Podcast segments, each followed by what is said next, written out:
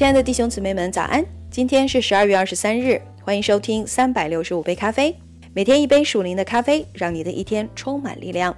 今天我们继续来阅读《使徒行传》，《使徒行传》的第八章，你也可以拿出圣经来跟我一起朗读哦。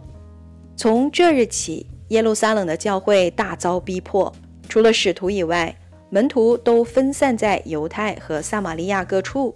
有虔诚的人把斯提凡埋葬了，为他捶胸大哭。扫罗却残害教会，进个人的家，拉着男女下在监里。那些分散的人往各处去传道。腓力下撒玛利亚城去宣讲基督。众人听见了，又看见腓力所行的神迹，就同心合意地听从他的话。因为有许多人被污鬼附着。那些鬼大声呼叫，从他们身上出来，还有许多瘫痪的、瘸腿的，都得了医治。在那城里就大有欢喜。有一个人名叫西门，向来在那城里行邪术，妄自尊大，使撒玛利亚的百姓惊奇。无论大小都听从他，说这人就是那称为神的大能者。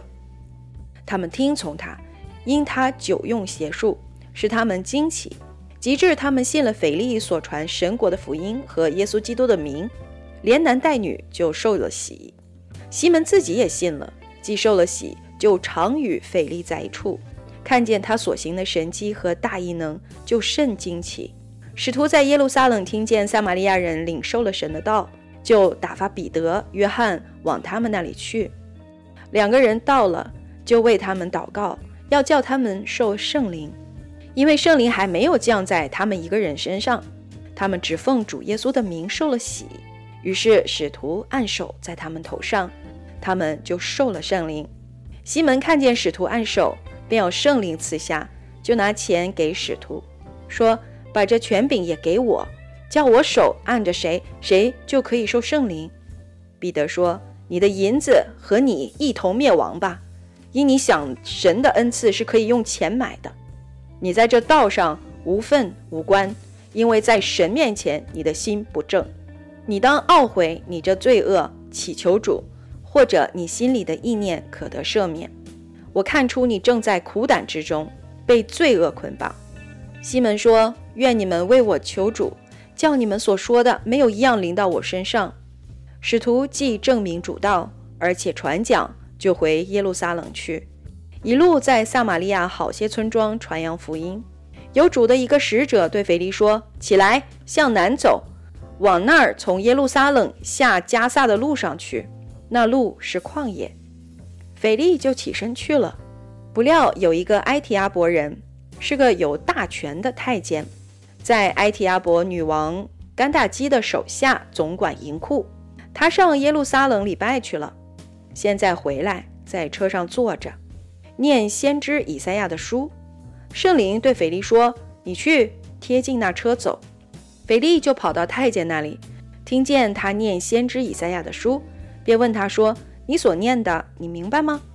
他说：“没有人指教我，怎能明白呢？”于是请腓力上车，与他同坐。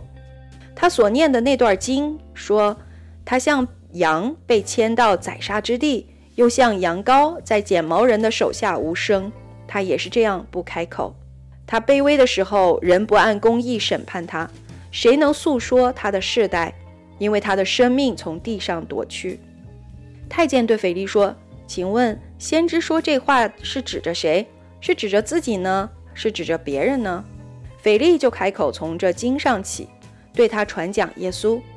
二人正往前走，到了有水的地方，太监说：“看哪，这里有水。”我受洗有什么妨碍呢？